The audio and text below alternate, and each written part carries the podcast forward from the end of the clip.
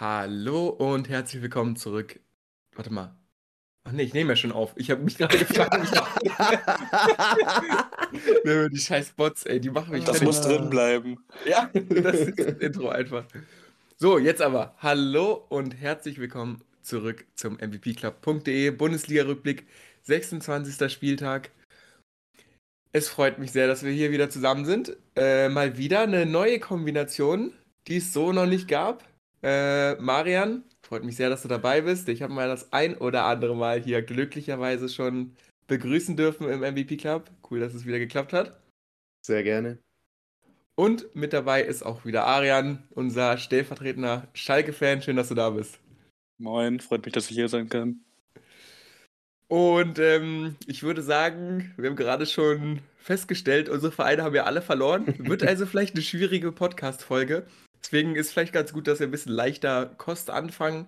Dem Freitagsspiel 1 zu 1 Frankfurt gegen Bochum. Und äh, Bochum hat sich da so ein bisschen, würde ich sagen, den Punkt auf jeden Fall ergaunert. Expected Goals 3,2 zu 1,1. Also Frankfurt war da wirklich gut dabei. Philipp Max gefällt mir auch richtig, richtig gut. Also der war in dem Spiel auch wieder wirklich, wirklich krass. Kolomuani wie immer mit einem Tor. Das überrascht mittlerweile keinen mehr. Und ähm, Bochum 26 Punkte sind jetzt 5 vom direkten Abstiegsplatz, 4 vor der Relegation mit Hertha und haben jetzt wieder seit drei Spielen nicht verloren. Also läuft sehr, sehr gut. Punkten wirklich. Also ich meine, grundsätzlich im Abstiegskampf bin ich nicht so der Freund von Unentschieden. So richtig zufriedenstellend finde ich das immer nicht. Aber nachdem man zweimal gewonnen hat, finde ich, kann man das ganz gut mitnehmen. Oben wird es halt super interessant, weil Frankfurt auf der anderen Seite, sechster Platz gerade, hat aber jetzt seit fünf Spielen nicht gewonnen. Und Leverkusen hat die letzten vier Spiele gewonnen und ist auf einmal jetzt nur noch einen Punkt hinter Frankfurt. Und ne, wir spulen mal ein paar Wochen zurück. Ich hab's euch gesagt, Freunde. Die Jungs kommen noch und jetzt auf einmal äh, ist das ein ganz normaler Take. Ähm, Bochum sind die jetzt schon fein raus? Wie seht ihr das? Vor allem äh, als, als Abstiegskandidaten ja leider. Da seid ihr ja beide sehr tief drin verwickelt. Was, was ist euer Case zu Bochum?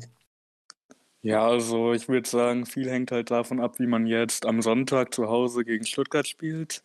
Wenn man da drei Punkte holt, dann hat man zumindest mal eine Mannschaft auf Distanz. Aber ich habe natürlich auch aus Eigeninteresse mal das Rechenspiel gemacht und geguckt, wie viele Punkte braucht man durchschnittlich, um die Klasse zu halten. Und das waren in den letzten Jahren so 33 für die Relegation, 34 für den direkten Klassenerhalt. Heißt, Bochum bräuchte noch acht Punkte. Man hat noch Spiele gegen Stuttgart und gegen Hertha. Das, Hertha ist am vorletzten Spieltag in Berlin. Aber dazwischen spielt man halt noch gegen Union, gegen Wolfsburg, gegen Dortmund, gegen Gladbach und am letzten Spieltag gegen Leverkusen. Also Bochum ist natürlich gut, gut darin, so unerwartet Punkte zu holen, aber ich finde, man dürfte sich jetzt nicht darauf verlassen. Ja, sehe ich ähnlich. Und ähm, jetzt sind wirklich die Wochen der Wahrheit da unten im Abstiegskampf. Ich glaube, da kommen wir ja nachher auch noch zu. Ähm, jetzt spielt wirklich jeder gefühlt erstmal gegeneinander. Und ähm, also ich sehe uns halt gerade irgendwie nicht gewinnen, deswegen ähm, traue ich da Bochum auf jeden Fall mindestens ein Unentschieden nächste Woche zu, außer ähm, Labadia wird jetzt doch noch äh, geschasst und es kommt kein Mania oder Gisto, sondern halt jemand Besseres. Aber ähm, aktuell sehe ich die halt echt stabil, weil ähm, der Trainer von denen ist halt wirklich um Längen besser als ähm, der von äh, uns zumindest. Und ähm, ich glaube auch besser als Sandro Schwarz. Deswegen ähm, ja, sind da auch eigentlich so die Mannschaften genau ganz unten drin, die eigentlich mit den schlechtesten Trainer haben. Ähm, Schalke muss man da vielleicht so ein bisschen rausnehmen, weil ich ähm, Reis da halt noch ähm, besser sehe, aber er halt die Hypothek quasi von der Hinrunde hat. Ja, mal gucken. Ähm, ich bin gespannt, aber ich glaube, Bochum ist fast schon weg. Also wird echt eng. Also ich kann es mir nicht vorstellen, dass da jetzt von hinten jetzt jeder irgendwie gefühlt zwei Siege am Stück holt. Aber kann natürlich bei den nächsten Paarungen so sein. Ja, ich würde auch sagen, dass, ja. Was würdest du sagen? Ich würde auch sagen, dass die beiden Thomas jetzt, die, die sind die sicher am Amt sind da unten. Auch ja, ja, sehr gut, Blick auf die nächste Saison, weil auch noch Bochum dieses Jahr trainiert. Ja, mhm. aber viele kriti haben den kritisieren den VfL Bochum, beziehungsweise regen sich darüber auf, das merke ich jetzt in der Schalke-Bubble, das habe ich auch in der Stuttgart-Bubble gemerkt, darüber, dass sie ja so unverdient Punkte holen würden. Aber ich würde einfach sagen, das ist eine Qualität, die die haben, dass sie halt einfach vier Punkte aus Spielen gegen Leipzig und Frankfurt holen, weil sie halt einfach extrem effizient sind. Und das ist zum Beispiel eine Mannschaft wie Schalke einfach absolut nicht. Und ich gehe auch fest damit au davon aus, dass bald, solange sich in Stuttgart personell nichts tut, dass sie Bochum da am Sonntag auch einen Sieg holen wird. Oha, Shots feiert direkt. Marian nickt hier äh, in der Facecam. Aber das ist, das habe ich so kennengelernt. Ich war ja bei zwei Stuttgart-Spielen im Stadion. Also noch nie in Stuttgart, aber ich habe schon ein paar Stuttgarter Fans in meinem Leben gesehen. Das sind durchweg, vielleicht auch wegen der letzten Jahre, alles Pessimisten. Also ich kann mich da immer nicht so ganz mit anfreunden, aber das gehört irgendwie dazu. Wenn man Stuttgart-Fan ist, habe ich das Gefühl, dann ist man einfach pessimistisch. Das, vielleicht ist es auch ein äh, Schutzmechanismus nach den letzten genau, Jahren, wer weiß. Ja. Nee, aber sehe ich ähnlich und ich glaube, das ist so ein bisschen tiefstapeln, so die schwäbische Mentalität. Und da nehme ich mich auch nicht raus. Ähm, ich habe jetzt einen Kumpel, der da komplett das Gegenteil ist. Das ist immer witzig, weil ähm, wenn ich mit dem bin, das ist halt auch so eine Frohnatur, dann wird plötzlich der komplette Block unterhalten, weil er so der Einzige ist, der quasi die Stimmung wieder hebt, weil jeder gefühlt so nach einem kleinen Ballverlust, ähm, ja, ja, also die verlieren jetzt hier 3-0 oder so. Ähm, das geht dann schon da so die Runde durch. Und ähm, ja, also ich glaube, eine Laola-Welle wird es bei uns nie geben, ähm, weil immer jemand irgendwie ähm, pessimistisch ist, eher mich eingeschlossen. Und ähm, ja, deswegen sehe ich da ähnlich eben gerade aktuell schwarz, aber ja, härter auch. Ja, Allerdings, gutes Thema direkt. Wir sind jetzt äh, bei Union gegen Stuttgart. Ähm, da gibt es ein paar interessante Sachen. Also erstmal 3-0 Klatsche kassiert, ist natürlich ein bisschen schade. Aber auch hier wieder Expected Goals ausgeglichen. Ich meine, das ist jetzt am 26. Spieltag nichts mehr, was uns, glaube ich, bei Union ähm, wundern sollte. So, an der Stelle kurze Begrüßung auch noch an Maxi. Vielleicht schaltet er sich hier mit ein. Wir sind gerade hier mittendrin statt nur dabei. Maxi, ein bisschen technische Probleme, vielleicht hört ihr den gleich noch. Aber Kannst Union, Union dort voll direkt zurückrudern. ja, Maxi pünktlich wieder da zum Zurückrudern. Äh, jeder, der die letzten Wochen hier zugehört hat, weiß Bescheid. Und was mich besonders gefreut hat, ist äh, Lennart Grill mit einem richtig guten, mit einer richtig guten Partie, was auch direkt ein Zeichen dafür ist, dass es eben gar nicht so klar war, wie so ein 3-0-Spielstand das vielleicht zeigt. Aber den hatten ja sowohl ich als auch Bene schon wirklich in höchsten Tonen gelo gelobt und gesagt, der muss hier Renault ablösen und der muss Radetzky ablösen und alle. Und dann hatte der ja vier oder fünf absolute Katastrophenspiele. und jetzt hat er mal eine gute Partie gehabt, da habe ich mich drüber gefreut. Ansonsten hätte ich Stuttgart schon sehr gegönnt. Aber ich muss auch sagen, ich weiß nicht, wie du das siehst. Ähm, irgendwie aufstellungstechnisch finde ich das echt also da werde ich nicht warm mit. Sagadu, yeah. habe ich ja schon gesagt, als er gekommen ist, also der hat Glück, dass er mit Mavropanos Top 3 Innenverteidiger der Liga neben hm. sich hat. Aber wenn du da vorne siehst, Tomasz, Perea und Wagnumann als Offensive, ja, weiß ich nicht. Ja, Was sagst also, du dazu? Wieso ist denn Chris Führig auf der Bank? Wieso ist denn yeah. Jill Diaz dann wieder auf der Bank? Also, was ist denn da der Plan? Es gibt halt keinen und ähm, die, Sa die Sache ist ja, ähm, eigentlich sein einziger Plan ist, Anton permanent durchspielen zu lassen. Das ist seine einzige Mission, Spieltag für Spieltag auf rechts. Und ähm, die, die zieht er auch durch und ich finde es jetzt auch stark, dass man mit vier Innenverteidigern gespielt hat, obwohl man eben ähm, eigentlich ziemlich gute Außen hat. Ähm, und jetzt eben auch gesehen hat, Narte könnte auf Außen definitiv mehr bewegen als Ito außen. Ähm, der könnte aber statt Sagadu halt viel weniger Fehler machen. Wagnermann durfte endlich spielen, da hatte ich schon gehofft, als ich seinen Namen gesehen habe, ja, Anton raus. Nee, denkst du, ähm, der durfte eine Reihe weiter vorne ran. Ähm, das hat er dann nicht so überragend gemacht. Und ähm, man hat eben gesehen, Labadia will halt unbedingt immer auf sicher gehen. Und ja, bei einem 3-0, das hat er dann einigermaßen geschafft, sonst wäre es ein 6-0 wahrscheinlich gewesen. Nee, aber Ganz kurz, an also, der Stelle muss man ja sagen, wahrscheinlich Labadia auch MVP-Club-Fan, weil ich habe ja immer noch die Saisonwette mit Bene, mit den Wagnermann-Scorern und das ist ja ein offensichtliches Indiz, wenn dann Wagnermann auf einmal rechts außen vorne spielen darf, dass da irgendwie er sich mit Bene verbündet. Also das ist für mich die einzige Erklärung. Nee, also ich habe eine andere Erklärung. Ähm, eigentlich hätten die Medien halt komplett gegen ihn geschossen, wahrscheinlich, wenn er einen deutschen Nationalspieler jetzt draußen lässt. ähm, das ist die andere Sache. Aber ja, also ich finde es auch Quatsch und man sieht ja auch an seinen ähm, Personalentscheidungen sind auch die Spieler nicht glücklich. Ähm, wenn dann Silas sich vehement beschwert, dass er in der Sturmspitze nicht ran durfte, dann durfte er jetzt halt gar nicht ran, geht auch.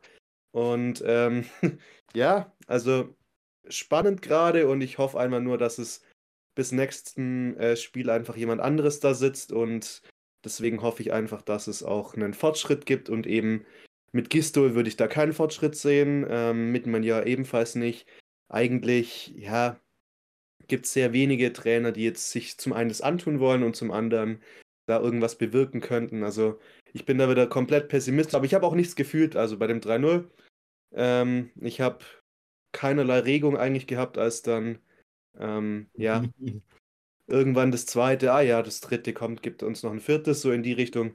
Aber ja, mittlerweile sage ich auch eigentlich fast gar nicht mehr uns oder irgendwas, weil seit, harte Worte hier, harte Worte. Ja, seit, seit Werle da im Amt ist, ähm, kann ich da nichts mehr irgendwie empfinden. Deswegen, ja, ist das so eine aus äh, Beziehung irgendwie so. Ja.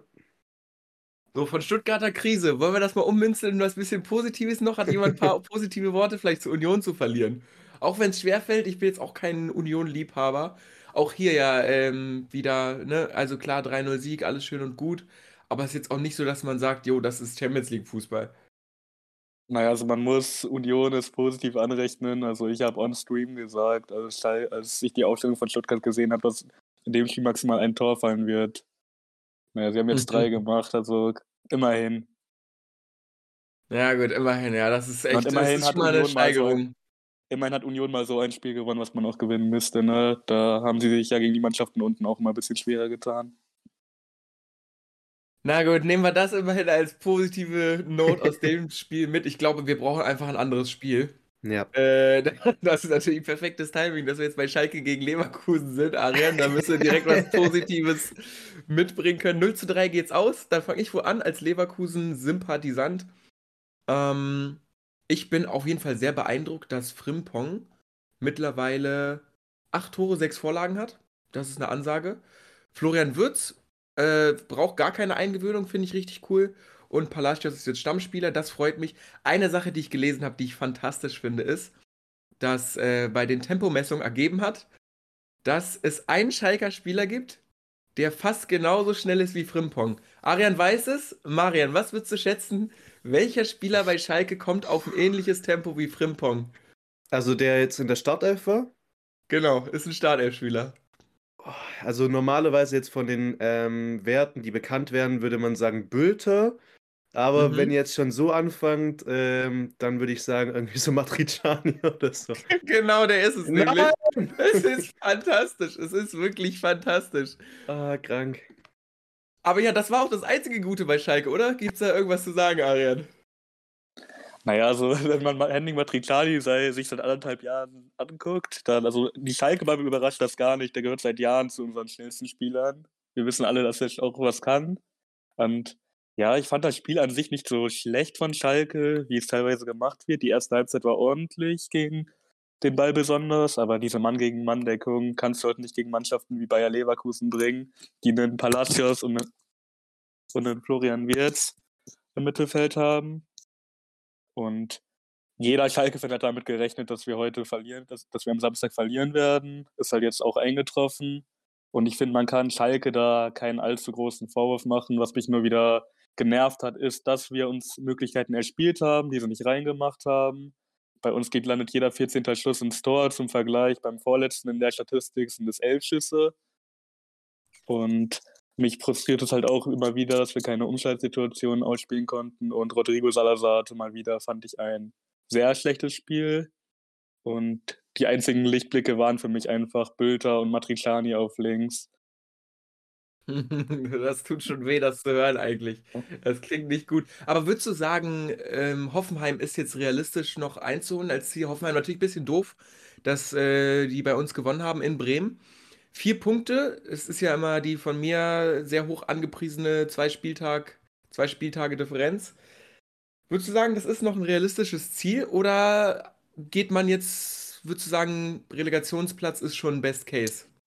War es nach der Hinrunde ein realistisches Ziel, dass Schalke nochmal zurück in den Abstiegskampf kommt? Also ich finde, ich bin zwar, ich gelte auch in der Schalke-Bubble ein bisschen jetzt als Pessimist. Da werde ich auch oft gefühlt angeschrien. würde ich mal sagen. Aber ich finde einfach, man darf diese Mannschaft in keiner Situation abschreiben. Man hat immer Siege geholt, als man einen gebraucht hat. Fällt mir jetzt auch zum Beispiel das Spiel gegen Stuttgart ein, wo Stuttgart in der Vorwoche noch einen hohen Sieg eingefahren hat. Und Moritz Jens kommt ja zurück. Bei Schalke verbessert sich die Verletzten-Situation zurzeit ein wenig. Deswegen kann ich mir schon vorstellen, vor allem jetzt auch noch mit den ganzen Auswärtsfans, die kommen sollen. Also es werden mindestens 10.000 in Hoffenheim sein. Wir rechnen aber mit noch mehr. Auch es gehen schon die Gerüchte rum, dass Hoffenheim nicht mal ihre eigene Kurve voll bekommt. Ja, und ich finde auch die Entwicklung, die ein paar Spieler gemacht haben, vor allem Henning Matriciani, einfach sehr beeindruckend. Der ist ja jetzt auch U21-Nationalspieler geworden. Deswegen, ich will die Mannschaft nicht abschreiben, aber ich denke, am Ende wird es ein Dreikampf zwischen Schalke, Hertha und Stuttgart um den 16. Platz. Wahrscheinlich schon, ja. Wahrscheinlich schon. Es ist halt krass. Zwei müssen halt direkt runter. Und ich kann es beim besten Willen nicht sagen, wer das sein soll. Und ich würde halt alle krass finden. Also, so selbst Hoffenheim, die man jetzt wahrscheinlich noch am tendenziell wenigsten vermissen würde, äh, würde ich krass finden, wenn die halt runtergehen. Aber so Stuttgart, Schalke, Hertha, das, da gehen schon Mannschaften verloren. Und wenn dann am Ende Darmstadt und Heidenheim hochkommen, dann gucken wir mal richtig doof. Dann kannst du halt wieder sagen, die beste zweite Liga aller Zeiten und irgendwie die Bundesliga gucken sparen. Ja, also aber zum Schluss will ich auch nochmal zum Spiel sagen, also als Schalker darf man sich nicht darüber aufregen. Jeder wusste, was es passieren wird. Ja. Ich finde, du musst Punkte aus der Reihe holen. Das war auf keinen Fall ein Spiel. Leverkusen ist ja zurzeit auch richtig stark. Und jetzt kommen halt einfach die Spiele gegen Hoffenheim und Hertha. Ja. ja, das ist so gut gemacht, der Spielplan. Also es, wirklich, dass da jetzt die Duelle anstehen, das wird einfach, das wird richtig cool. Ja, aber ich fand äh, auch noch eben, apropos zweite Liga und so, fand es spannend, weil ich habe das Spiel ähm, so mit Heidenheim-Fans noch geschaut und ich habe halt wirklich ähm, nach der Konferenz ging es mir halt so dreckig, oder nach dem ähm, Abendspiel dann natürlich auch noch ähm, und ja, dann habe ich einfach gesagt, so, nee, ich kann mir das mit Heidenheim nicht gönnen, aber es ist halt so nah bei mir dran, aber ich, ich würde, glaube ich, trotzdem nicht ins Stadion, wenn ich jetzt äh, so Heidenheim gegen ähm, Köln oder so erste Liga zwar, aber ich würde es mir nicht anschauen, glaube ich. Nee, nee, das ist schon nicht so attraktiv. Ich war ja dieses Wochenende war ich bei Pauli im Stadion das erste Mal. Und die haben ja mittlerweile neun Spiele in Folge gewonnen. Pauli in der Liga wäre ja, schon wär deutlich, geiler. deutlich ja. cooler als äh, da. Also Darmstadt finde ich vielleicht noch okay, weil die spielen echt in Ordnung Fußball. Aber dann schon lieber Pauli als Heidenheim. Da ja, ist, glaube ich. Auch vom Potenzial der Mannschaft her. Also, also Heidenheim ist für mich Union 2.0 vom Kader äh, zu Beginn ähm, der Bundesliga. Und ähm, Union hatte halt noch welche, die halt überraschend im höheren Alter dann halt noch was gezeigt haben siehe Trimmel oder ähnliches und das sehe ich halt bei Heidenheim jetzt nicht so richtig, aber gut. Ähm, Union ist auch wenigstens in Berlin, ne? Aber wer ja, will nach Heidenheim ja. fahren zur Auswärtsfahrt? Also. Das stimmt, das stimmt, ja. Aber gut, ich glaube, genug zweite Liga kommen wir zur noch ersten teilweise. So sieht's aus. Leipzig gegen Mainz. Oh, das ist auch so eine Partie, die interessiert halt auch niemanden. Und ich bin schon Mainz-Sympathisant. Äh, 0 zu 3, aber überraschenderweise. Also, Kerim hat in der Gruppe schon geschrieben, dass Leipzig irgendwie zum Ende der Saison immer so ein bisschen traurig untergeht, jetzt auch Fünfter ist. Also wir haben ja gesagt, ja, Leipzig eigentlich sicheres Champions League-Ticket. Auf einmal, ne, und wie gesagt, wir, wir gucken mal ein paar Wochen zurück, wie es da so die Stimmung war. Leipzig ist nur fünf Punkte vor Leverkusen. Und ich sage ehrlich, das ist äh, durchaus machbar bei acht Spielen. Das wäre jetzt noch ein Highlight, wenn die beiden auch noch gegeneinander spielen. Das checke ich mal kurz. Wahrscheinlich dieses Wochenende. Nee, Erstmal ist DFB-Pokal gegen Dortmund. Okay, Hertha ist machbar. Tatsache, in Leverkusen, siehst du? Genau so, der Spielplan ist ja wirklich fantastisch dieses Jahr. Und ich sage ehrlich, also, ne, das ist ein Duell in Leverkusen. Sehe ich aktuell nicht, wie Leipzig das gewinnt. Und dann Freiburg ist halt die Frage, ob die die Saison so zu Ende bringen können. Sind aber gerade auch vor Leverkusen, äh, vor Leipzig, vor Leverkusen auch. Ähm, und dann ist halt die Frage, wenn Leverkusen Leipzig noch überholt, dann wird es halt auf einmal ganz schön eng mit der Champions League. Also ich glaube, es ist gar nicht so ein schlechter Take, Take zu sagen, dass Leipzig die Champions League nicht packt. Sechs Punkte hinter Union. Wird schwierig. Leverkusen könnte noch rankommen und Freiburg hat man auch noch davor. Also ich sag, das könnte durchaus sein, dass Leipzig Ich glaube, das ist mein Hot Take für die Folge. Leipzig verpasst die Champions League. Was sagt ihr dazu? Maxi, geht dein Mikro jetzt eigentlich?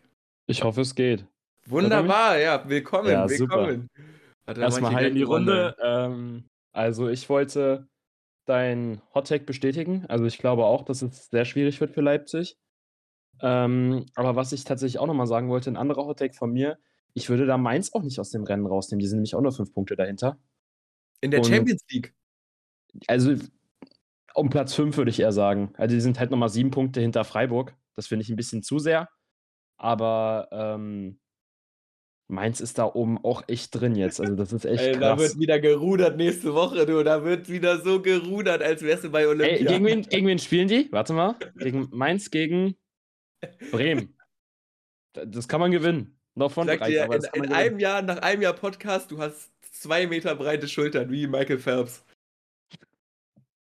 Aber ja gut, Mhm. vielleicht, vielleicht hast du ja auch mal Glück. Vielleicht hast du ja auch mal Aber, Glück. aber die, diese Trendentwicklung, ich weiß nicht, wie lange Mainz jetzt nicht verloren hat. Also, die haben jetzt echt schon lange, haben die jetzt eigentlich eine ganz gute Serie. Also, ich glaube, seit, seit Union haben die nicht mehr verloren.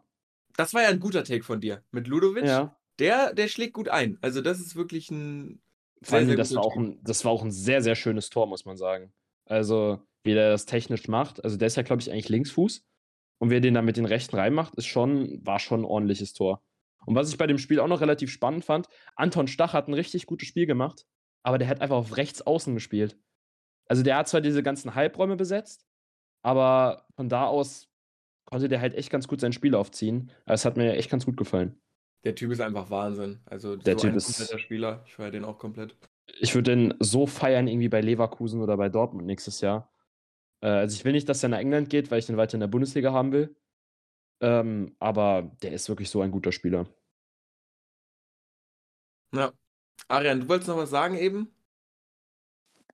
Ich will bei Mainz, ich will jetzt noch ein bisschen zurückrudern, weil ich glaube einfach, dass Mainz nicht das Material hat, um diese Serie, um diese Serie und dieses Spiel jetzt noch bis zum Ende der Saison durchzuhalten. Es sind jetzt auch noch viele Spiele auf engen Zeitraum. Ich glaube, die Conference League ist drin, aber ich glaube jetzt nicht, dass die Union oder Freiburg oder Frankfurt oder so tabellarisch bekommen werden. Und bei Leipzig finde ich es einfach krass. Das habe ich ja damals bei Schalke auch miterlebt wie viel es ausmachen kann, wenn man 7 zu 0 in Manchester verliert. Ich würde sagen, bei Leipzig war es auch noch mal eine Nummer schlimmer, auch von der Art und Weise her. Und das hat einfach komplett den Stecker gezogen. Du merkst einfach, dass diese Mannschaft sich noch davon erholen muss. Aber ich kann mir bei Leipzig gut vorstellen, dass sich das eigentlich auch klären wird, wenn man das erste Mal wieder ein Spiel gewinnen kann. Also was ich noch dazu sagen wollte, Krass. Also, was ich dazu noch sagen wollte, erstmal noch zu der Mainz-Entwicklung. Ähm, Aren hat jetzt gerade gesagt, dass ähm, nur die Conference League drin ist. Ähm, aber wenn man sich das Restprogramm mal von Mainz anguckt, also man hat ähm, Spiele gegen drei Top 10, äh, Top 10 Teams ähm, mit Dortmund, Frankfurt und Wolfsburg und Frankfurt und Wolfsburg wären direkte Konkurrenten. Wenn man da punktet, dann ist man auf jeden Fall mindestens im Euroleague-Rennen drin. Und sonst spielt man halt noch gegen Bremen, die noch ein bisschen stärker sind. Ah, nee, die spielen noch gegen Bayern, das hat sich übersehen. Aber ähm, am letzten Spieltag, wenn die da irgendwie punkten gegen Dortmund oder so, da finde ich das schon. Sie spielen gegen Bayern, Dortmund, Wolfsburg, Frankfurt und Bremen und du sagst Champions League gar kein Problem. Ich Ja, wollte hast nur jetzt- kurz zusammenfassen. Wie du, da- Ich wie du da jetzt gerade Bremen reingeschmuggelt hast. Also, das ist, finde ich gerade finde ich gerade ein Skandal. Ich meine jetzt mit den Top 10 Teams. Also Bayern hatte ich übersehen vor meinem Take. Aber so Spiele gegen Frankfurt, wenn man das gewinnt, ist man da zu 100% drin, Reik. Also, das sind dann Ich halt auch wieder ganz ehrlich, Punkte, also wenn du hier weiter Stammgast bleibst, dann können wir MVP Club in Ruderclub einfach umbenennen. Das ist wirklich, das ist wirklich der Wahnsinn. Ey, Aber das genau ist- das dafür ist bist so du da. Genau das diese ist Takes so ein. Skandal. Jetzt weiß ich auch, warum du zu der Schule gehst, auf die du gehst. Ja, stimmt. Ich, ich bin auf einer Ruderschule tatsächlich. Ich habe aber nie gerudert. Also, das ist. Ja, Schön. geil. Schön, schön, schön. Okay, also, nächstes Spiel. Ja. Wir müssen da ein bisschen drüber quatschen. Bayern gegen Dortmund nämlich. Ähm, ja, also Gregor Kobel hat, glaube ich, einen Vorvertrag unterschrieben oder so. Das war natürlich das Skandal. Also man, am Ende hat man jetzt hier ein 4 zu 2, aber Dortmund ist da halt hoffnungslos untergegangen, hat dann am Ende noch zwei Tore gemacht. Dann sieht es ein bisschen besser auf dem Papier aus, aber eingeleitet wird das Ganze natürlich durch Gregor Kobel, der einfach. Ja, was macht er eigentlich genau? Eig also, Der- ich weiß gar nicht, wie ich es beschreiben soll. Der ist halt einfach, hat einfach daneben geschossen. äh, den Ball nicht getroffen und der Ball kullert halt ins Tor und dann steht es halt 1-0 und das, also bei so einem Spiel, das zieht dir halt so krass den Stecker. Ja, Ja. also da wusste ich gar nicht, was ich dazu sagen soll. Für mich war es einfach nur leicht zusammengefasst. Er hat den inneren Radetzky rausgeholt und ähm, das war dann quasi sein Moment des Spieltags und das hat auch meinen Spieltag komplett kaputt gemacht. Also ich habe ja eigentlich bei Stuttgart nichts gefühlt, dann hatte ich auf Dortmund gehofft und ähm, da wurde ich auch enttäuscht. Deswegen, also Kobel, man hat schon gemerkt, so einfach, als er am Ball vorbeischlägt, ähm, er merkt schon, das Spiel ist für ihn vorbei. Und danach hat er ein paar gute Paraden gehabt, aber ja, also ich glaube, er muss jetzt einfach hoffen, dass er im nächsten Spiel wieder einigermaßen sicher reinkommt, weil sonst kann es einen auch ähm, ziemlich lange beschäftigen. Und ähm, ja, ich hoffe, weil es eben sehr talentierter Torhüter ist, dass es ihn nicht so lange beschäftigt wie ähm, manch andere. Also ich hoffe nicht, dass es äh, ein Karius 2.0 wird. Aber trotzdem natürlich krass auf der Bühne. Ich würde auch sagen, eben dass es Gregor Kobel war, war letztendlich so mental der Knick für den BVB, weil das so der Spieler ist, von dem man eigentlich immer erwarten konnte, dass er seine guten Leistungen zeigt. Aber ich würde auch das nicht sagen, es wäre zu einfach gesagt, jetzt auch zu sagen, dass es nur in diesem Patzer lag, dass Dortmund verloren hat. Ich zitiere da mal einen guten Kollegen von mir, Benny Grund. Den könnte man auch, den könnte man auch kennen auf Twitter.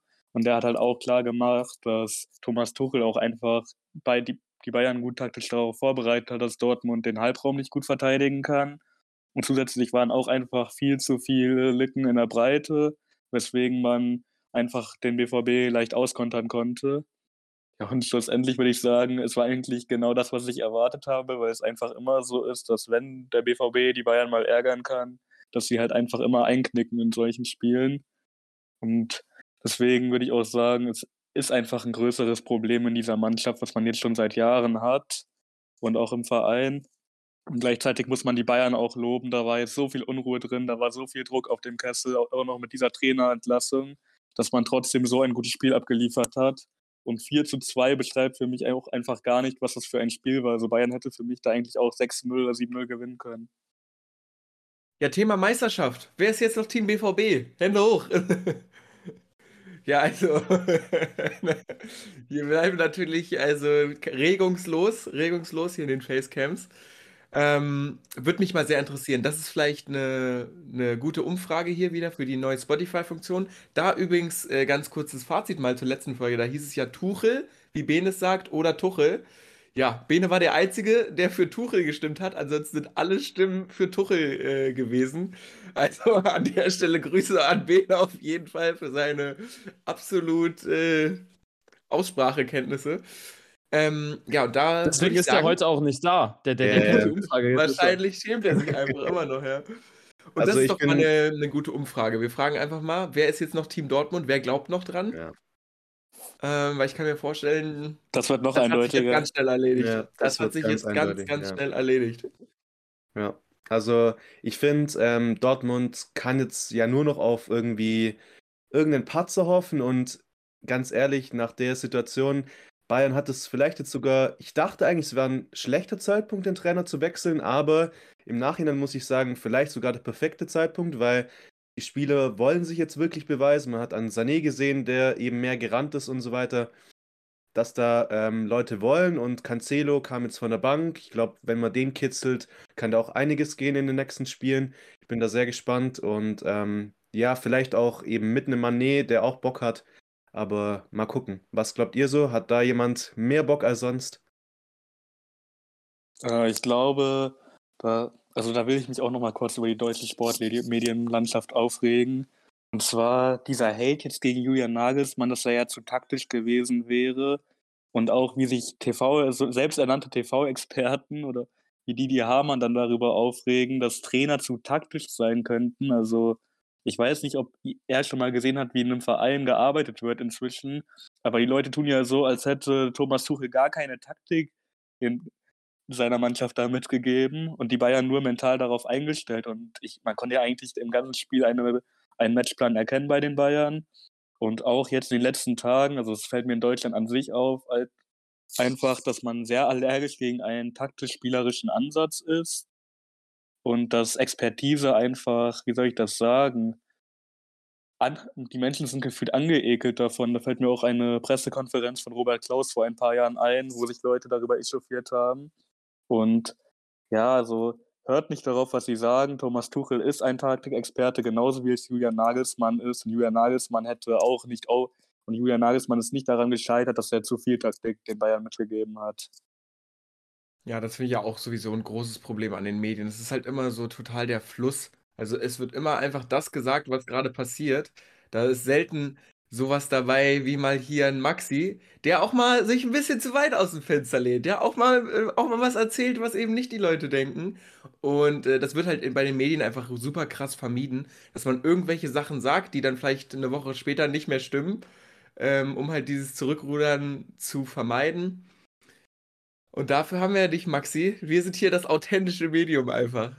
Nee, was ich halt immer so krass finde, also wenn ich mir so Medienlandschaft angucke, wenn da irgendwelche härteren Takes mal kommen, auch ohne Begründung. Also jetzt abgesehen von meinen Omama Mush Takes, der diese Woche auch wieder sein Fett wegbekommt, ähm, versuchst ja wenigstens immer noch zu begründen. Also wenn ich mir zum Beispiel jetzt diesen Mainz Take angucke oder mein Unisibo Take, da hatte ich ja immer Zahlen für. Aber ich finde halt irgendwie auch so diese ganzen TV-Experten, die, die, man hat diese Zahlen, aber sie nutzen sie nicht. Oder sie verstehen sie nicht, habe ich teilweise das Gefühl. Also ich finde, das ist teilweise so ein bisschen schlecht besetzt, dieses Feld, und man sollte sich da vielleicht auch den einen oder anderen Experten ranholen und nicht Didi Hamann, der einfach sagt, ja, wir haben guten Fußball gespielt. Das ist für mich, hat für mich nichts mit Expertise zu tun. Ich hatte jetzt eigentlich einen richtig guten Übergang, aber mir ist gerade aufgefallen, wir haben einfach ein Spiel aus der Konferenz vergessen, Augsburg gegen Wolfsburg. Nee, nee, wir haben zwei, wir haben zwei sogar. Ach Deswegen so. würde ich da direkt ja, ja. reingrätschen. Maxi läuft langsam warm. Da würde ich einfach sagen, wo du jetzt hier auf Betriebstemperatur bist, was ist denn deine Meinung zu 3,65 Expected Goals gegen 0,5? In der Bundesliga ist es noch krasser. Und Bundesliga ganz ist es sogar noch krasser. 2 zu 2 in der Nachspielzeit. Also man lag 0 zu 2 hinten die ganze Zeit, hat dann noch das 2-2 gerettet. Das wird wahrscheinlich so vom Puls her eine spannende Angelegenheit gewesen sein am Samstag, oder? Ja, mein Puls, wobei, also ich habe mich sowieso ein bisschen aufgeregt. Mein Stadionbesuch war ein bisschen schwierig teilweise. Ähm, aber wirklich dieses Spiel, ich, ich bin einfach nur, ich war einfach nur am Rumbrüllen teilweise. Ähm, also das Schlimmste an diesem Spiel, muss ich sagen, war wieder der Schiedsrichter. Also ich weiß nicht, wer dieses Spiel gepfiffen hat. Ich glaube, das war Petersen heißt der. Ähm, so ein Unsicherheitsfaktor. Ähm, das 1 zu 0 hätte es gar nicht geben dürfen. Es war nämlich im Vorfeld gar keine Ecke. Ähm, deswegen gab es da auch schon das Problem. Kovac hat sich dann auch total drüber aufgeregt. Ähm, dann wurde viel zu viel nachgespielt. Grüße gehen raus an Marco. Äh, wir haben uns ein bisschen in der Twitter-Gruppe gebieft. Ich habe dich trotzdem lieb. Ähm, aber also das größte Problem war der Schiedsrichter. Also mein Puls war 4,0. Bei Kicker also habe ich gerade mal geschaut. Ja, mein Puls war wahrscheinlich bei 300 wegen dem Schiedsrichter. Ähm, mhm. Und wenn wir das Spiel verloren hätten, hätten wir es halt auch wirklich nicht nur wegen des Schiris auch verloren, sondern halt auch wegen unserer Chancenverwertung, die wieder eine komplette Katastrophe war. Wimmer hat zwei Großchancen vergeben. Mamouche hat sowieso das, was er immer gemacht hat, ähm, gemacht. Ähm, der Einzige, der mir wieder ganz gut gefallen hat vorne, war tatsächlich dieses Mal Jakub Kaminski. Äh, der war immer so ein bisschen, hat immer mal so ein bisschen Gefahr reingebracht. Der ist halt vom Tor immer noch unglücklich. Da muss er halt im Sommer dran arbeiten. Und ähm, das Spiel war halt einfach unglücklich. Also ich glaube, an einem guten Tag hätten wir das easy gewonnen. Ähm, um da jetzt einfach mal Maxi Arnold reinzuheben, der macht ein Eigentor, dafür kann er nichts, aber diesen Elfmeter darf, der darf keinen Elfmeter mehr bei uns schießen. Also das war jetzt der zweite miserable Elfmeter nach dem Schalke-Spiel und diesmal war es wirklich so drüber. Äh, Rafael Gikiewicz hatte danach einfach nur gesagt, ja, schon Eier gehabt, dass er da noch schießen wollte. Ähm, Aber ich muss Spiel. sagen, Maxi hm? Arnold, dafür, dass der ein Eigentor macht, einen Elfmeter verschießt, wirklich krass, was der trotzdem aber für einen guten Impact gehabt hat. Also ist Defin auch Maxi defensiv, Arnold, defensiv, aber ja. wirklich, also ich feiere den Typen immer noch über alles. Ja, defensiv ist der auch bockstark. Also in diesen Nationalmannschaftskonversationen finde ich es dann auch immer krass, dass Leute einfach Robert Andrich über ihm sehen, weil diesen Take sehe ich wirklich nicht, weil Robert Andrich am Ball bei weitem nicht so viel kann wie Maximilian Arnold. Ähm, den Ball hat er halt wie immer gut verteilt, aber wir hatten halt wieder dieses Problem, was wir in unseren Spielen haben gegen tiefstehende Gegner, wie auch Augsburg, dass wir halt keinen haben, der mal so ein bisschen die Räume irgendwie so sucht. Keiner geht mal ins Dribbling, keiner versucht da mal irgendwas im 1 gegen 1 zu machen. Also es wurde dann besser als Felix Mescher, der dann auch noch den Siegtreffer gemacht hat, ähm, reingekommen ist. Aber wie gesagt, ohne so einen richtigen Zehner passiert bei uns im Mittelfeld nichts. Da Den passiert nichts. hättest du wohl gerne. Habt ihr Äh, gewonnen? den Siegtreffer. Anschluss. Ja, Ausgleich. ich dachte, ich habe kurz was vergessen. Nein, alles, alles gut. Ich war irgendwie ein bisschen verwirrt, weil ein Kumpel hatte mir gesagt, wir Maxi haben hat noch verloren. geträumt gerade. Ja, geträumt. Ja, von den ganzen verschossenen Chancen von Omar Mamouche. Also wirklich. Der fordert, der will jetzt noch mehr Geld. Also, das ist krass. Also, wenn ich Frankfurt wäre, würde ich, würde ich mir diesen Transfer dreimal überlegen. Also, ich finde, da alles, was man aus diesem Umfeld mitbekommt, ist alles ziemlich komisch. Und dass immer noch nichts unterschrieben ist, ist einfach auch nur aus dem Grund, dass er nach Pokern will. Und ich könnte mir auch vorstellen, dass er am Ende dann doch in der Premier League landet. Ich wollte gerade auch sagen, der wird am Ende wahrscheinlich wie Max Meyer dann Ja. bei irgendeinem Premier League-Verein, der gar nicht zu ihm passt, enden. Ähm, gut, ich würde sagen, wir machen weiter. Wir haben schon ein paar Minuten hier auf dem Tacho. Freiburg gegen Hertha muss man auch, glaube ich, gar nicht viel zu sagen. Das interessiert hier, glaube ich, keinen so richtig. Classic Ähm. in Gang kam, ist der Beste, das will ich nur sagen. Ist wahrscheinlich aktuell wirklich sogar einer der. Ist wahrscheinlich der beste Stürmer, den Hertha hat. Das kann man, glaube ich, Ja. so sagen. Also ich finde, Was ich noch das zu dem Spiel, sagen wollte. Sorry, Arian, mach du erstmal. man kann das Spiel schnell abrunden. Das war wieder dieses typische Freiburg-Spiel. Grifo macht mal wieder ein Standardtor und jubelt so, als wenn das irgendwie nichts mehr Be- Besonderes mehr ist. Das ist es wahrscheinlich auch nicht mehr. Ja, aber die kämpferische Leistung von Hertha war gut. Und ja, ich fand auch, dass äh, Kanga dieses Mal ziemlich kompetent aussah, dafür, dass ich den sonst immer so schlecht finde. Ja, ganz kurz, äh, Thema Grifo. Äh, ich habe neulich wegen der Füllkrug natürlich, ich bin ja am Hoffen, dass der das Ding nach Hause holt, äh, die Torjägerliste angeguckt und Grifo ist einfach Zweiter mit 13 Toren. Das finde ich komplett krass. Also, das hat man so, finde ich, nicht auf dem Schirm. Also ich habe noch was zu dem Spiel. Ähm, ich wollte, ich habe mir mal so ein bisschen Freiburg angeguckt, wie die so gespielt haben. Und äh, mir ist aufgefallen, dass Rizzo Doan in letzter Zeit ein bisschen abgekühlt ist. Also der hatte eine sehr, sehr starke Phase. Ähm, aber sonst finde ich ihn zuletzt immer ein bisschen, bisschen kühl, was das angeht. Also gegen Freiburg hatte er ein gutes Spiel. Äh, gegen, gegen Freiburg, gegen Mainz. Da hat er ja sogar auch das Tor gemacht. Aber ähm, europäisch war er nicht gut gegen Juventus, hatte ich im Kopf. Und ähm, man sollte vielleicht mal so ein bisschen in die Richtung gucken, weil der hatte ja so seine Phase, wo er extrem heiß war und auch fast jede Woche Scorerpunkte mit beigetragen hat. Ähm, aber sonst habe ich nichts zu dem Spiel. Und Das äh, wär jetzt halt der Moment- glaube ich, sein, sein Startelfdebüt gegeben. Finde ich auch ein relativ auch interessanter Spieler. gut, ja. Ja.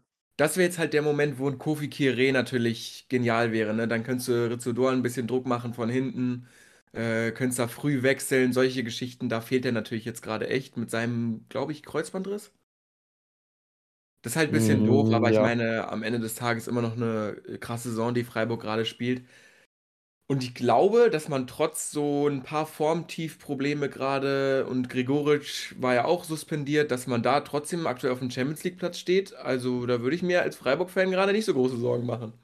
Ja, was ich noch appreciaten wollte, ist äh, Nils Petersen, der jetzt nach dieser Saison seine Karriere beendet. Ähm, das hatten wir jetzt noch nicht im Podcast angesprochen. Ähm, zu dem Spiel kann ich nicht viel sagen, weil er nur noch fünf Minuten gespielt hat. Aber ähm, dafür, dass es eigentlich so ein typischer Bundesliga-Stürmer ist, der halt in, seiner, in seinen guten Jahren immer mal so zehn Tore gemacht hat, ähm, finde ich schon schade, dass er seine Karriere beendet. Aber ich finde, das ist so ein Spieler, den sollte man auch nochmal so ein bisschen ehren, sage ich jetzt mal. Ähm, ja. Finde ich gut. Ja, ja, ich finde auch, dass Nils Petersen, der ist für mich so mit einer der besten Persönlichkeiten im deutschen Fußball im letzten Jahrzehnt gewesen. Also ich kenne ihn schon, da war ich selbst noch relativ klein, da hat er bei Cottbus gespielt und die zweite Liga zerschossen, bevor er zu Bayern gewechselt ist. Ja, und immer seine Leistung gezeigt. Ich weiß auch noch damals, er hätte definitiv nochmal wechseln können, ist aber mit Freiburg in die zweite Liga mitgegangen. Und ich hoffe, ich hoffe, dass Freiburg ihm zu Ehre nochmal irgendwie vielleicht etwas umbenennt, weil letztendlich wird er seine Karriere als Vereinslegende beim SC Freiburg beenden. Ähm, Ja. Es ist gerade eine Einmeldung reingekommen, äh, VfB trennt sich von Trainer Labadia. Also Mari Marians Reaktion ist schon, ja, wie erwartet. Ja, ja. ähm, Also. Marian kann muss- immerhin wieder lachen. Das habe ich hier jetzt seit Ja. einer halben Stunde nicht gesehen. Ist das Stimmt, schon mal passiert. passiert hier? Dass der Trainer entlassen wurde live? also ich glaube nicht, dass wir es mitbekommen haben. Ah, Nee, ja, ich weiß nicht, bei Kofeld damals weiß ich gar nicht, ob das sogar auch live war. Keine das Ahnung. waren dunkle Zeiten. Steht schon, steht schon Nachfolge fest? Nee. Aber es, ich, ich könnte mir vorstellen, ähm, dass Nico Willig übernimmt. Ich hoffe, das Also- macht er zur neuen Saison, aber nicht jetzt. Wahrscheinlich konnte, oder?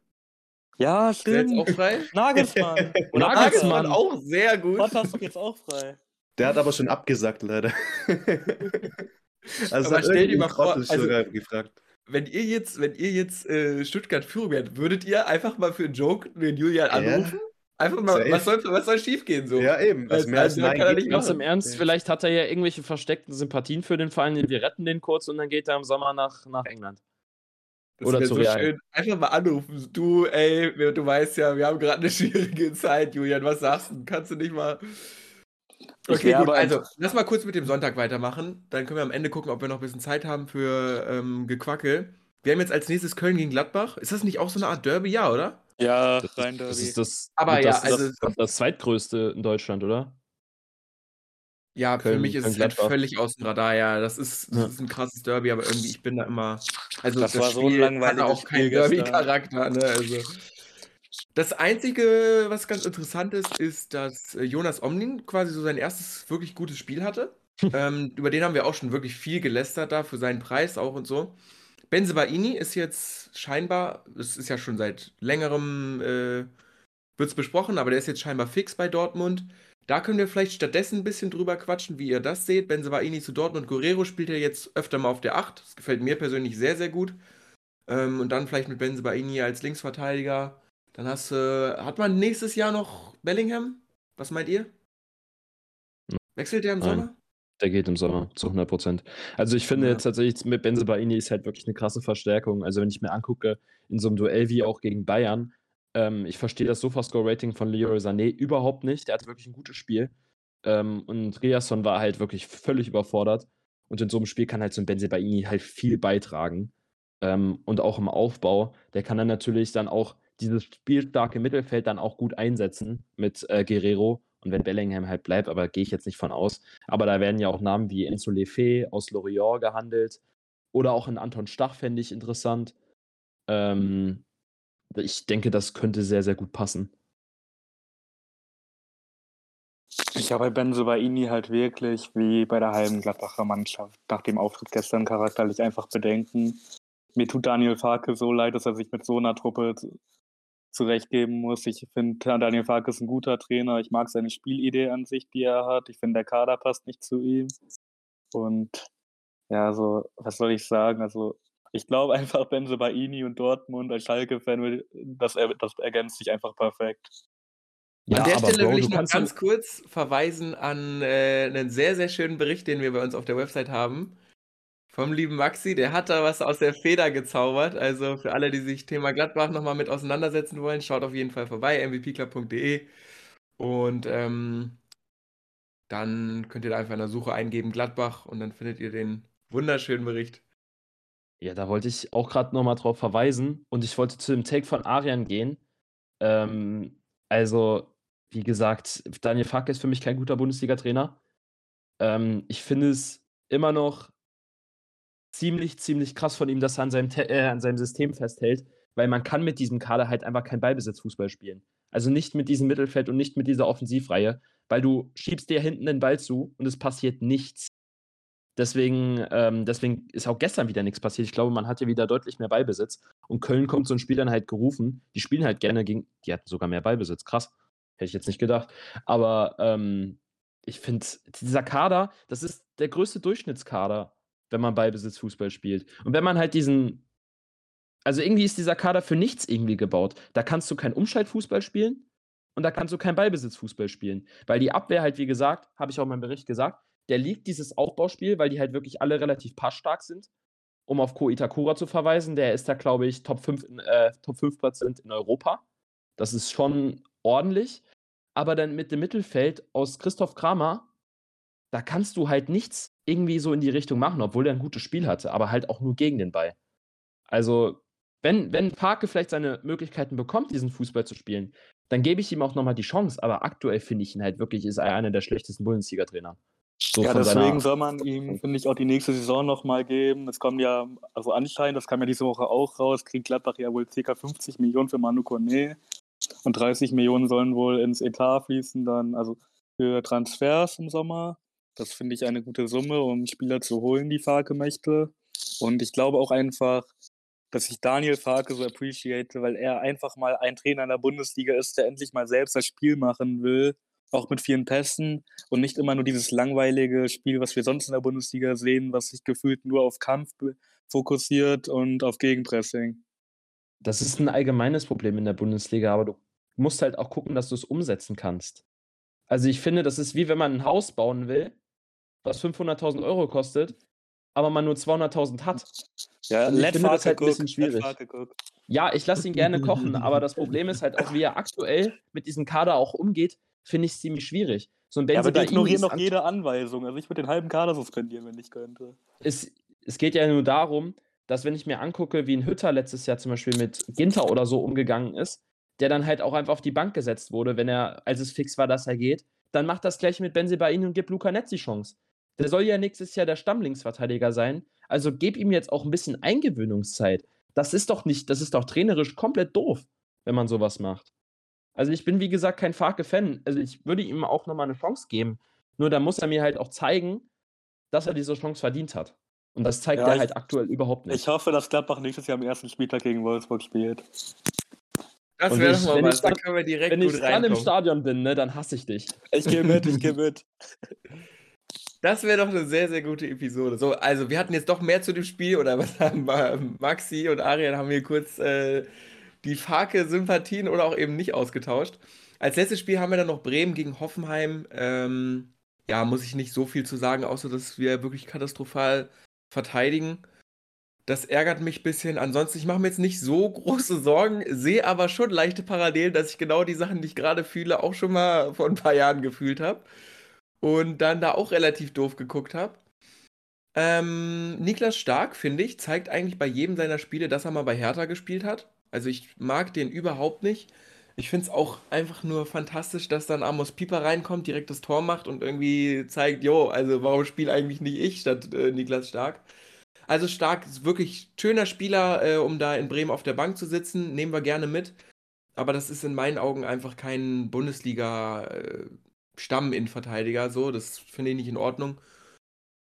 Da finde ich selbst Kia Rodia wahrscheinlich noch besser. Mm, an der Stelle hatten wir natürlich noch ein bisschen Glück, dass Robert Sko mit Muskelverletzung raus war. Da wurde ja schon gemunkelt meinerseits, das könnte natürlich auch einfach schon eine vorvertragliche Klausel sein für den Vertrag in Bremen, die da eben verhindert hat, dass er da spielen konnte. Halte ich für die wahrscheinlichste Lösung nächste Saison. Rückennummer ist wahrscheinlich die 7, ne, wenn wir ganz ehrlich sind. Marvin Duksch könnte wechseln vielleicht. Vielleicht nimmt er auch die 11. Ja, das müsste die 7 werden für Robert Sko. Ich könnte mir eigentlich das Trikot schon mal vorbestellen. Äh, ihr habt es auf jeden Fall als erstes gehört. Ähm, das war keine Verletzung, das wird alles vertraglich geregelt. Aber ansonsten, ja, es ist ein relativ ausgeglichenes Spiel. Mich ärgert es am meisten nicht mal für uns selber, dass wir verloren haben, sondern einfach, dass das für Hoffenheim auch drei wichtige Punkte im Abstiegskampf sind. Und ich einfach überhaupt nicht finde, in keiner Art und Weise, dass diese Mannschaft gerade irgendwie in der Bundesliga sein sollte. Ich fand, halt, in den letzten Jahren war es halt immerhin so, ja gut, die haben zwar keine Fans und das guckt sich auch keiner an und das interessiert zwar auch keinen, aber die haben halt immerhin coole Spieler. Und, ähm, oh nein, wir haben gerade hier live bei Twitter gesehen, Sebastian Hoeneß, neuer VfB-Trainer. Äh, Boah. Hoffenheim-Bezug, Hoffenheim-Bezug, das finde ich, ich finde den wirklich einen guten Trainer. Also ich weiß nicht, was Marian sagt. Marian nickt erstmal ganz. Schwach, so- ich finde den Defensiv. Quatsch. Ich Das Lachen ist wieder weg. Doch, doch, nee, alles gut. Also, ähm, ich, ich finde, das hätte viel, viel schlimmer kommen können und ähm, ja, mal gucken. Also, er kann vielleicht jetzt noch was bewirken, zumindest äh, zweite Liga könnte er beherrschen. Ähm, unterklassig hat er schon mal ähm, mit Bayern 2 da gute Erfahrungen gemacht. Ja, mal gucken. Ähm, ich glaube aber halt, das war jetzt wirklich so von Pest und Cholera jetzt wirklich noch die, ähm, ein kleiner Schnupfen, den wir jetzt bekommen haben. Ähm, das war jetzt einigermaßen erträglich und ich finde, ja, da war noch viel, viel Schlimmeres auf dem Markt. Also, Ich hatte was so wurde. Hoffnung. Ich hatte so Hoffnung, dass das Florian Kofeld wird, weil wirklich, ich glaube, ich glaube, Reik und ich warten einfach nur darauf, Äh, dass Florian Kofeld wirklich irgendwo wieder in der Bundesliga einen Platz kriegt. Habt ihr seine Vertragslaufzeit gesehen? Nee. 25. 25. Ja, gut. Also, Ja, ich bin, ich bin kein Fan davon. Das ist die beste Ja. Option vielleicht, aber ich bin gar absolut kein Fan von Sebastian Hoeneß. Was ich halt jetzt beim VfB auch komplett schwierig finde, nochmal einen kurzen Sprung dahin zu holen. ja, Die finanzielle Situation, man hat jetzt einen Trainer bis 2025 da irgendwie an der Backe. zwei. Liga unabhängig. Zwei Liga unab. Ach du Scheiße. Labadia Ende- ja auch. Am, ja, den, den meine ich ja, hauptsächlich Okay. eigentlich. Ähm, Alex, äh, Alexander Werle? Alex? Ja. Heißt der Alexander? Ja. Ja, Wirklich, ja. ist, ich finde es krass, wie er Köln runtergewirtschaftet hat. ja. Die haben jetzt ein richtiges Problem. Und ähm, ich sehe, dass es beim VfB in eine ähnliche Richtung geht. Und das macht mir richtig Sorgen. Und äh, das mit den Trainern war ja vor Steffen Baumgart auch nicht unähnlich, glaube ich, bei Köln. Ja, ja. Deswegen schwierig. Also die, die einzige Hoffnung ist, dass ähm, eben Wohlgemut irgendwie noch ein bisschen länger überlebt und dann nicht ähm, der gute Held kommt. Ähm, weil, ja, das wurde auch schon vermutet, dass er jetzt äh, quasi auch schon in den Startlöchern steht. Ich hoffe einfach nicht und ähm, ja, ich hoffe einfach, dass die Mitgliederversammlung so schnell wie möglich kommt, dass dann ähm, der Präsident geschasst wird und wenn der Präsident geschasst wird, ähm, ja, dessen Nachfolger oder Nachfolgerin, je nachdem, ähm, dann hoffentlich auf der Agenda stehen hat, dass Werle auch geschasst wird.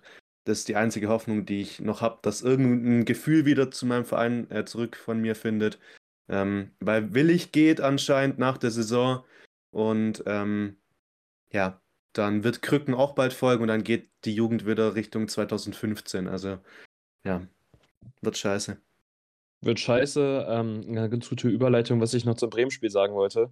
Also ich finde, Jiri Pavlenka ist eine Katastrophe. Reik, da Genau muss, das da muss Sommer was kommen. Das habe ich vorhin auch gecheckt, weil ich mir so dachte, irgendwie, der hatte, das war seine erste oder zweite Saison bei uns, was ja mittlerweile 1978 war oder so, so lange wie der bei uns ist.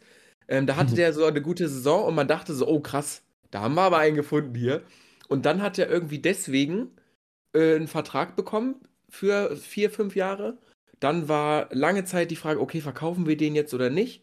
Dann war das aber genau um die Zeit rum, wo wir noch vorne mit dabei waren, hat man gesagt, nee, komm, wir behalten den jetzt, dann haben wir eine sichere Nummer 1. Und der spielt jetzt die fünfte, sechste Saison in Folge wirklich unterdurchschnittlich. Und ich kann, also, ich kann mit ihm auch überhaupt nichts anfangen. Ich finde es halt toll, weil, ne, der ist halt seit Jahren bei uns, der ist einfach eine absolute Konstante. Der ist jetzt keine Komplettkatastrophe. Also jetzt nicht äh, so, dass man sich jede Woche irgendwie, also der hat halt kaum Patzer drin. So, der hält halt nicht gut, aber der hat immerhin nicht so diese, diese Gurkenpatzer drin. Aber ich freue mich schon, ehrlich gesagt, wenn er dann mal irgendwann weg ist. Und es tut ein bisschen weh, das zu sagen. Es ist so ein bisschen äh, so ähnlich wie äh, mit Kollege Groß. Auch an sich sympathisch, funktioniert auch irgendwie, aber wenn es dann irgendwann gut ist, dann ist man dann schon auch irgendwie erleichtert. Ich würde einfach sagen, es gibt so eine Torhüter-Generation in der Bundesliga. Es sind Fährmann, Jahrstein, Pavlenka für mich auch noch. Vielleicht sogar auch noch ein Schwolo. Die hatten irgendwann vor ein paar Jahren mal ihren Peak und sind einfach, haben sich einfach länger auf diesem Niveau erhalten, als sie es eigentlich sollten, einfach weil die Vereine oft zu spät reagiert haben. Und ich bin mal gespannt, also bis wann läuft der Vertrag von Pavlenka, weißt du? Würde das? ich gar nicht, 25, würde ich gar nicht sagen. Pavlenka hatte nie einen Peak. Der hatte halt eine Saison mal, aber ich finde, ein Fährmann, der macht das ja gerade auch wieder ganz in Ordnung. Ja. Oder auch, äh, ich fand eigentlich auch Jahrstein immer in Ordnung so. Also ich fand die auf jeden Fall alle, die du genannt hast, besser als Pavlenka. Der Ähm, Fährmann auf jeden Fall. Fährmann auf jeden Fall. Schwolo nicht, Schwolo nicht. Ja, Schwolo Ja, hat definitiv. der war auch so eine gute Saison. Ja. Der war bei Freiburg wirklich krass ein Jahr, aber also ich interessiere mich halt allgemein ein bisschen für Torhüter, weil ich halt selber Torhüter war. Ähm, und ich finde es halt allgemein in der Bundesliga, wir haben halt so richtige Maschinen teilweise. So mit einem Sommer Flecken oder auch ähm, ein Kobel oder so. Ja, der hat jetzt, diese Woche ist vielleicht jetzt nicht beste, der beste Zeitpunkt darüber zu reden. Aber ich finde, wir haben auch teilweise richtige, richtige Gurken in der Liga. Also, das ist irgendwie ein bisschen, weiß ich nicht. Die haben halt immer mal ihre eine gescheite Saison gehabt, aber da, Ist da halt ein bisschen halt dran statisch, finde ich. Das ist Ja. halt das Ding. Also, wenn du halt irgendwie halt in der Bundesliga einen Keeper hast, dann bleibt er halt auch viel zu lange irgendwie. Der wird nicht genug gemacht. Also, das, das ärgert mich halt ein bisschen, nur weil einer mal halt eine Saison gut spielt, heißt das nicht, dass man dann quasi diese Personalie einfach in seiner Planung irgendwie ausblenden kann für die nächsten drei Jahre. Das finde ich, da macht man sich halt irgendwie oft ein bisschen zu einfach. Ist ja genau das gleiche in Leverkusen. Radetzky, der ist auch in Ordnung und so, aber der hat halt viel zu viele Patzer und der ist einfach seit zwei Jahren oft halt nicht mehr gut genug, auch wenn er immer noch überdurchschnittlich ist, finde ich persönlich. Ähm, aber mich würde das halt einfach nerven, wenn ich ein Champions League-Team bin, der halt dann da so einen Keeper hinten drin hat, der einfach konstant irgendwie, wo man sich dann irgendwie immer Gedanken machen muss. Und dass da halt einfach nicht reagiert wird, finde ich halt so ein bisschen schade. Deswegen fand ich eigentlich den Move mit Omlin ganz gut, dass man da gesagt hat, nee, wir machen jetzt, wir kaufen uns jetzt einen richtig ordentlichen Keeper ein. Ist halt jetzt ein bisschen schief gegangen, aber an sich die Initiative dazu ergreifen auf der Torhüterposition finde ich halt sehr, sehr wichtig eigentlich. welche Entwicklung ich halt echt feier, das ist ja auch so wie, wie Castells und auch ein Marvin Schwebe sich entwickelt haben. Also Köln und ähm, Wolfsburg haben ja wirklich solide Bundesliga-Torwarttrainer. Also wenn man sich so ein bisschen auf dem Markt mal umschaut. Ähm, und äh, die waren halt lange Nummer zwei hinter einem etablierten Bundesliga-Torwart mit Benaglio und äh, Horn damals. Und jetzt haben die sich halt wirklich zu so Größen teilweise in unserer Liga entwickelt, die halt wirklich gute Torhüter sind und halt natürlich auch auf dem Markt irgendwie in Europa auch irgendwie so ein bisschen rumgeistern. Also ich glaube, Marvin Schwilbe könnte vielleicht im Sommer irgendwie einen Schritt nochmal gehen in eine andere Top-Liga. Also ich, ich glaube nicht, dass er in Deutschland bleiben wird. Ähm, und Castells wird ja auch immer mal bei Man United oder so gehandelt. Obwohl ich Ja. denke, dass er bleibt und der soll ja auch seinen Vertrag jetzt verlängern, weil er sich auch in Wolfsburg ganz wohl fühlt. Aber ähm, ich finde halt, manchmal sollten die Vereine auch bei so einer Personalie wie dem Torwarttrainer ähnlich investieren wie bei einem Co-Trainer oder so. Das ist, finde ich, genauso wichtig, weil man halt diese teilweise spielstarken Torhüter braucht und welche, die halt auf der Linie was können. Die, in der Bundesliga braucht man halt diese Allrounder, ähm, weil die halt beim Aufbauspiel eine relativ große Rolle spielen. Ähm, deswegen wollte ich nur die beiden äh, mal nennen mit Köln und Wolfsburg. Schalke hat auch für Ralf Fährmann, der hat ja spielerisch einen krassen Sprung gemacht diese Saison. Im Vergleich zu früher haben sie auch den Ex-Tor, haben sie da auch den alten Torwarttrainer zurückgeholt. Ich wollte gerade sagen, der von Neuer, aber ist, ist faktisch nicht so, habe ich gerade verwechselt. Ja, und ich finde auch einfach, ein spielstarker Torwart kann so wichtig sein für eine Mannschaft, weil er zum einen einfach Sicherheit gibt und zum anderen hat man im Spielaufbau einfach noch einen Spieler mehr, wenn der Torwart was am Ball kann. Das beste Beispiel für mich ist da beim HSV, Heuer Fernandes. Ja. Ich finde halt, Horn äh, ist nochmal ein passendes Beispiel gewesen, genau zu diesem Thema. Der war bei Köln jahrelang gesetzt, ist dann rausgeflogen und man hat halt gesehen, was es für Köln letztendlich gebracht hat. Genau die richtige Entscheidung. Genau die richtige Entscheidung ist auch, dass wir jetzt die Folge beenden. Wir sind hier am Ende angekommen. Mag, dir lasse ich gerne das Schlusswort, Marian. Ähm, einen Fun-Fact habe ich noch. Ähm, Stuttgart hat jetzt dann ähm, bei der nächsten Pokalrunde wirklich jede Pokalrunde einen neuen Trainer gehabt. Ähm, man hat mit Materazzo angefangen, dann mit Wimmer weitergemacht gegen Bielefeld, dann hat Labadia übernommen und jetzt Hönes. Also wirklich jede Runde ein neuer Trainer. Also gut, äh, wenn man weiterkommt, dann kann man gerne nochmal einen neuen Trainer nehmen. Bis zum Finale ist nämlich alles mit. Kein Thema. Acht Trainer bis zum DFB-Pokal. Floko, Floko holt den DFB-Pokal. Take. Sehr schön. Jungs, hat mich sehr gefreut, dass es heute wieder geklappt hat. Ähm, Maxi, auch, dass du dann noch dazugekommen bist. Danke an alle fürs Einschalten. Checkt gerne die Umfrage aus. Thema Meisterschaft. Ansonsten soll es das erstmal gewesen sein. Schaut wie immer gerne auf der Website vorbei. Gibt es immer ein paar interessante Scouting-Berichte, Kaderkram, alles Mögliche.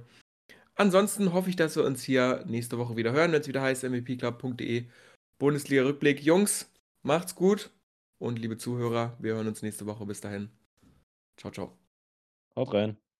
Ciao. Tschüss, Sikowski.